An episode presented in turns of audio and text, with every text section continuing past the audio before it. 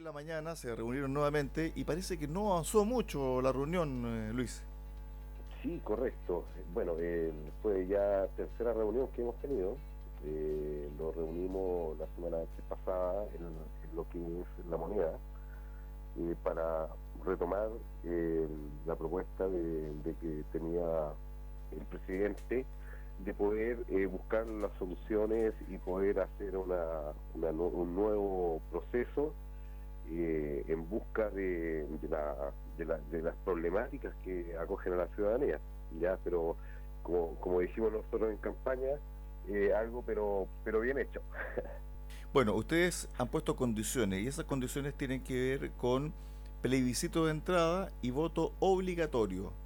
Sí, correcto. Eh, bueno, nosotros hicimos una consulta ciudadana donde eh, ganó eh, dentro de una consulta a nuestros militantes, donde la mayoría eligió lo que es plebiscito de entrada y voto obligatorio. ¿ya? Eh, consideramos nosotros que él tiene que haber un plebiscito de entrada, no hay que tenerle miedo a la democracia, ya que en la votación anterior, donde fue el apruebo para iniciar el proceso, fue una votación eh, voluntaria y participó solamente el 30% del padrón electoral. Por ende, nosotros propusimos de poder hacer una nuevamente una consulta, ya que el 70% no había votado en esa oportunidad si estaba de acuerdo o no a un proceso de una nueva constitución. El cree que se tiene que validar todos los procesos y se tiene que trabajar conjunto a la ciudadanía. Para nosotros es muy importante, tanto nuestros militantes como la ciudadanía en general.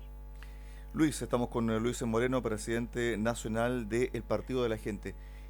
Hoy en día lo que hay es lo siguiente, el triunfo, el rechazo, el 4 de septiembre, y que se terminó el proceso constituyente. Eso es lo que hay hoy, porque eso está establecido en el artículo 142 de la actual constitución. No hay más. Correcto. Perfecto, por lo tanto, si uno quisiera, en este caso, si los partidos políticos se ponen de acuerdo, tienen que modificar el artículo 142, pero para eso tienen que llegar a un acuerdo. Y ese acuerdo tiene que ver con cómo se hace este nuevo proceso.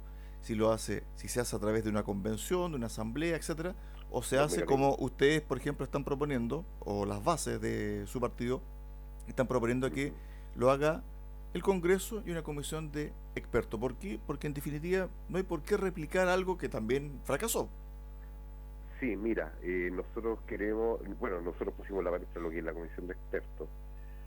Eh, y en el Congreso eso se votó dentro de la, militancia. Eh, a mí me da la impresión de que, bueno, de una forma personal, por costos. Ya si tú lo haces con una comisión mixta dentro de los congresos, donde haya sean elegidos por la ciudadanía, pero que sean eh, por parte de la Cámara de Diputados y Senado, más una, un grupo de expertos de que te diga realmente los parámetros donde, donde puede ser escrita esta constitución, analizando la parte económica y jurídica, no, no cometeríamos los mismos errores anteriores. Aparte de eso, que un proceso, eh, si se hace dentro del Congreso, sería más económico y consideramos que eh, Chile no está preparado ahora para asumir un gasto nuevamente como el anterior de más de 120 mil millones de pesos. Luis, cuando se sacan cuentas desde el punto de vista político al interior del Congreso, por ejemplo, si se restan los votos del PDG, del Partido de la Gente, ¿están los votos para hacer eh, una modificación o deben necesariamente contar con los votos de ustedes? Eh, sí, bueno, no, no, nosotros somos eh, seis diputados de PDG, más tenemos nosotros aparte eh, los independientes, en total somos nueve, una bancada de nueve diputados, ¿ya? Pero eso también eh, sumamos nosotros otros independientes que estamos conversando también. Entonces, somos como la, podría decirse, la, como se dice siempre, la, la bancada bisagra. Claro, porque uno lo que le llama la atención es el apuro que hay en un sector o en varios sectores políticos del país para llegar a un acuerdo. Y aparentemente la realidad dice que no hay apuro, Luis. No, no, no, no, no. Yo, nosotros, nosotros nos pusimos la primera oportunidad que nosotros creemos que no, no hay que apurar los procesos. Eh, aquí hay estas cosas que hay que tomar en cuenta. Eh, hay, hay prioridades y dentro de las prioridades que nosotros queremos eh, plantear y planteamos en la vez anterior, de que hay prioridades como la delincuencia, hay cosas que se pueden mejorar. Está la voluntad política por parte del gobierno, de la Cámara de Diputados, del Senado, de todos los diputados y senadores de todos los partidos para poder llevar este proceso. Pero así como se puede llevar este proceso, ¿por qué no empezamos a trabajar y legislar para poder solucionar los problemas reales que están también? Yo creo que tenemos que darle una señal a la ciudadanía y demostrar que realmente la clase política se quiere poner las pilas y empezar a solucionar los problemas. Claro, Entonces, el, vamos avanzando a poco, solucionando también los problemas y que la gente se vaya dando cuenta que realmente hay una voluntad política de poder solucionar todos los problemas que hay. Si al final, aunque nosotros seamos, no somos oposición, ni tampoco somos gobierno, nosotros consideramos un partido de proposición, pero creemos de que si al gobierno le da bien, le da bien a Chile también. Pero para eso tiene que haber un trabajo en conjunto y demostrar realmente que la, la clase política quiere hacer un cambio. De lo contrario, el, no vamos a llegar a buen puerto tampoco. Claro, porque... Entonces los, procesos no se pueden estar apurando para nada. Claro, porque en definitiva hay temas que son coyunturales y donde la gente ha expresado claramente que es lo que le importa. Por ejemplo, el tema de la seguridad, por ejemplo, el tema de la salud, por ejemplo, el tema de la previsión, que no es necesario además también tener una reforma constitucional o una nueva constitución para que eso se solucione. Por ejemplo, hoy hay un grave problema con listas de espera. Yo no sé si el gobierno ha presentado algún proyecto para mejorar o para ir apurando, ¿cierto? Eh, la lista de espera para sacar gente que está esperando uno, dos, tres, cuatro, cinco años, etcétera, eh, ser intervenido. Con la pandemia eso se duplicó hasta triplicó el número de personas que están en lista de espera. Desconozco si el gobierno ha presentado algún proyecto a ese respecto, Luis. Mira, eh, yo tengo entendido de que eh, no ha resultado todavía, pero es una lata. En realidad me, me, da, me, da, me da lata estar, eh, hablar mal del gobierno. Han pasado seis meses, más de seis meses ya y días, dentro de que ya es un gobierno, pero lo malo es que uno no ve avance. Entonces, eh, tiraron un programa eh, de gobierno que en la segunda vuelta pasaron de ser de, extrema izquierda, la, la apalancaron hacia el centro para poder gobernar para todos los chilenos, como dijo el presidente, pero tampoco se, se está viendo un progreso por parte eh, de, la, de las instituciones de salud, eh, lo que es la delincuencia, el narcotráfico, macrozona norte, macrozona sur. Entonces es un cúmulo de cosas que están pasando y que no tampoco vemos resultados o avances, o si hay avances son muy, muy pocos, que no son notorios. Fíjate que en el tema de la lista de espera, las cifras son abrumadoras. Se subió hasta en un 691%. Esto impactó de forma directa, por ejemplo, a las listas de espera. Si a finales del 2019 había 7.097.44 garantías GES retrasadas, ahora son 62.828.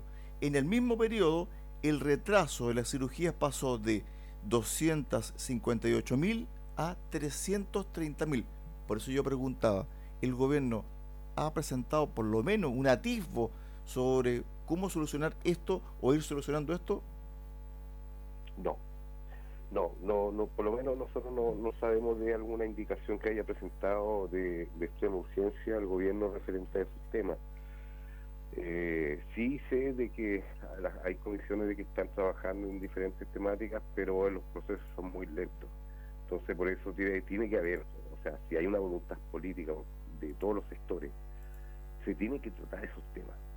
Yo creo de que está bien solucionar los problemas constituyentes, eh, referente a algo que uno que, que te detenga para poder avanzar en algunas cosas, pero hay problemas reales que tú puedes avanzar también a la par. Entonces, en realidad yo veo de que no hay eh, progreso referente a las problemáticas ciudadanas de cuando desde antes del estallido, o sea, tenemos los mismos problemas en este momento, que es delincuencia, que es, eh, y peor todavía, delincuencia, narcotráfico, migración, eh, lo que son eh, la parte del sistema de salud. Eh, ya estamos saliendo de una pandemia, pero también ves un, poco de retroceso dentro de la educación. Y eso, lo, eso es lo malo. Estamos con el Luis Moreno, presidente nacional del Partido de la Gente. Volviendo al tema de esta reunión sobre el proceso constituyente, si es que se puede dar o no. ¿Qué te parece a ti el rol del gobierno? Porque hace dos o tres semanas atrás, la propia ministra Ana Lía Uriarte, con total apertura, ¿cierto?, desde el punto de vista de la intención del gobierno, dijo, nosotros queremos una propuesta en blanco, es decir, hoja en blanco. Y resulta que el gobierno en esta pasada, por más que el presidente Boric haya dicho en la ONU de que el gobierno no perdió, sino que más bien fue el mandato de la gente, fue el jefe de campaña de, de la prueba, pero el gobierno perdió el 4 de septiembre. Entonces, ¿cómo lanza esta postura el Ejecutivo de decir, ¿sabe qué? Si vamos a hacer un nuevo proceso, tiene que ser hoja en blanco. El rol del gobierno, ¿cuál debe ser en esta instancia, Luis? Bueno, el rol del gobierno debería ser observador solamente, bueno, nosotros tratamos esto en, el, en, la reunión de hoy día, eh, no es que estemos en contra del gobierno tampoco. Eh, ellos pueden estar ahí como observador en caso que nosotros necesitemos algo, ellos lo puedan facilitar, pero ellos no pueden marcar la, raya en la cancha. Ahora, ojo, si nosotros hablamos de un nuevo proceso constituyente, lo que se había llegado a acuerdo en la mayoría de los partidos, el, se está hablando de, una, se puede decir de una hoja en blanco, pero con bordes, ya, eh, con reglas referentes a que a lo mejor pueden venir cosas ya desde antes de las diferentes eh, cartas magnas anteriores o como para marcar la cancha, ya. Pero eso se tiene que conversar. Hasta el día de hoy no hay nada eh, referente a qué es lo que va a llevar, ni nada de eso, sino sería un, reformar la nueva constitución, que eso es diferente. Desde el punto de vista de reformas, ¿a ustedes les conviene reformar la actual? Porque en definitiva también está el tema, primero, de la delincuencia, el tema de salud, que son primordiales para el país. No hay plata, no hay dinero. Es decir, no se puede gastar, no sé, 120 mil millones de pesos en un nuevo proceso. Por lo tanto, hay que ahorrar costos. Y hay gente, me imagino yo, calificada, que esté dispuesta a contribuir a su propio país. Eso también me imagino que está mm. sobre la mesa, ¿no? Sí, los mecanismos tienen que tienen que verse ahora, conversar eso y tienen que estar de acuerdo todos los partidos. Por nuestra parte, nosotros estamos de acuerdo que se haga en el Congreso una comisión mixta apoyado por un grupo de expertos. Ya ese grupo de expertos puede ser con un plebiscito, ya para elegirlo. El, el plebiscito de entrada, si se puede hacer, si todos están de acuerdo, eh, preguntar si realmente la ciudadanía quiere o no quiere y el mecanismo. Eh, yo creo que nosotros deberíamos, eh, los partidos políticos deberían trabajar con la ciudadanía y preguntar. Yo creo que no hay que tenerle miedo a la democracia. Muchos muchos partidos no quieren ese tipo de la consulta de entrada eh, sino pasar directamente al paso de la construcción del texto y tirar un plebiscito de salida. Claro, porque uno entiende que el primer proceso estuvo también marcado por el estallido social, porque, digámoslo, el 15 de noviembre del 2019 se firmó con un Chile quemado, siendo destruido, estamos conociendo ahora informes reservados de proyecciones que, que se hacían, pero esta situación de hoy es, totalmente distinta. Nadie está presionando las calles, salvo, ¿cierto?, que un sector de la política se vaya a la calle y comienza a gestar una agitación social. Por lo tanto, hoy en día la realidad dice que no hay agitación social en el país, que el 62% votó rechazo. Por lo tanto, mal podría estar, ¿cierto?, este grupo de personas siendo presionada, más bien que se den su tiempo. Claro. Claro, bueno, eh, eh, es por eso que nosotros hacemos el llamado de un plebiscito de entrada. Es por eso que nosotros hacemos un llamado a un plebiscito de entrada, porque el, el, el, el 70% del, de la, del, del sector, el, perdón, de la gente que votó en la elecciones, eh, la, esta última elección como voto obligatorio, no participó en la elección anterior si quería o no quería un proceso. Entonces ahí viene la pregunta. ¿Realmente este 70% que no estuvo, eh, eh, no fue a votar en la primera oportunidad, votó rechazo por el texto o votó rechazo porque no quería una nueva constitución?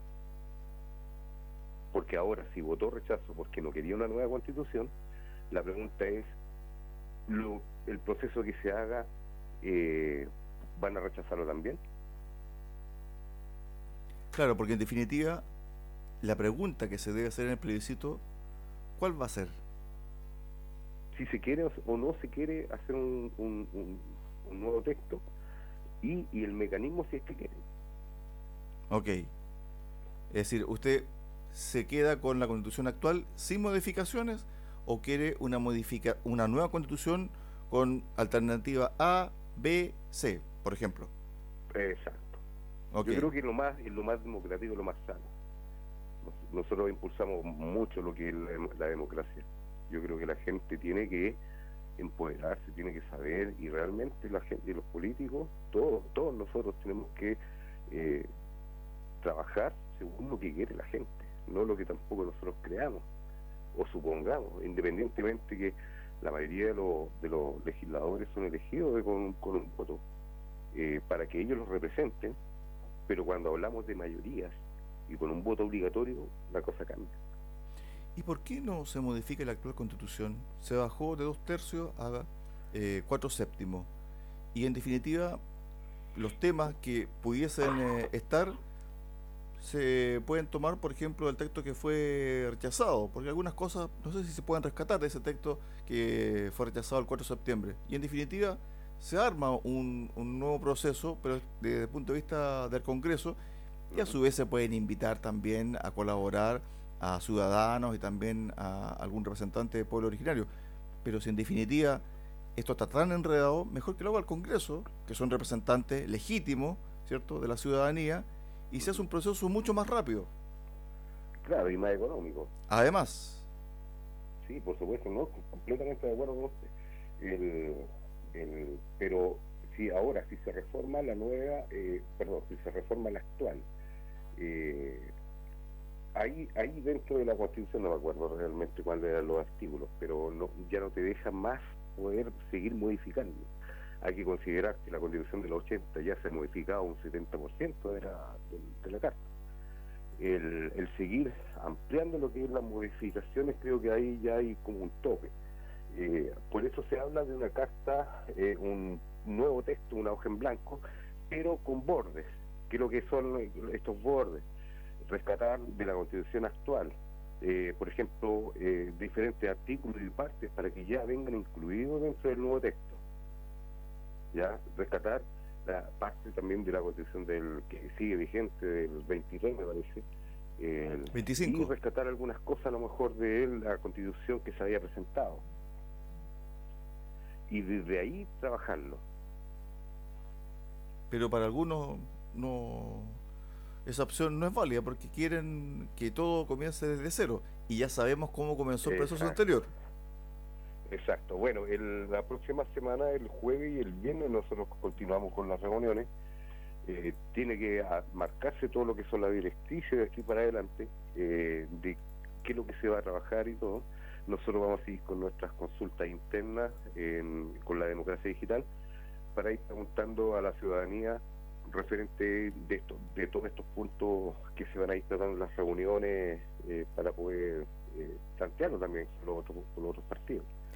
Finalmente, ¿ustedes van a seguir con eh, esta fórmula de consultarle sus bases a través de redes sociales? Porque también es una buena forma de conectarse con ellos y ver eh, ¿cuál es la apreciación que tienen sobre estos temas y otros más? Luis, para el cierre. Sí, por supuesto. Nosotros continuamos lo que es la democracia digital. Yo creo que llegó para quedarse. Nosotros tenemos una nueva forma de hacer política, trabajando bastante con nuestras bases, ir consultando y tomando su opinión. Yo creo que el, ciudadano tiene que ser protagonista, no puede quedar solamente como espectador y esperando a ver qué pasa. El, el ciudadano tiene que participar y sobre todo en lo que es la construcción de una Carta Magna, que es el futuro de Chile. Y para el partido de la gente no hay apuro. Exacto, no hay apuro. Yo creo que los tiempos son el tiempo, las cosas se tienen que demorar lo que se tenga que demorar. No hay que estar apurando los procesos para poder llegar a, rápido a un, a, un, a, un, fin, en realidad. El, el, yo creo que las cosas apuradas eh, no funcionan bien. No funcionan bien. Estuvimos con Luis Moreno, presidente nacional del Partido de la Gente, conversando acá en Haciendo Ciudad, en Radio Saco. Gracias Luis por estos minutos, un abrazo, buen fin de semana. muchas gracias. chao. chao.